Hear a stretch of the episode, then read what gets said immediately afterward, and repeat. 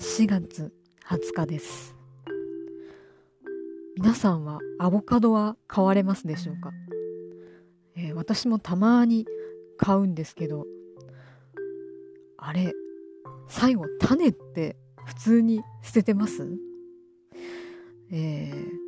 あれねいつもなんかあんなに立派でなんかあんなにこうねちょっと木目みたいな立派な材質をしてるのにただポイって捨てて終わりなのがすごく悲しく思うんですけど一回ねそれでググってあの煮詰めてお茶にするといいというのが書いてあって試したらめっちゃまずかったんですよ。だからもうなんか何て言うんですか打つ手なしみたいな感じで捨ててるんですけどね。あでも今だったらそっか鉢植えに植える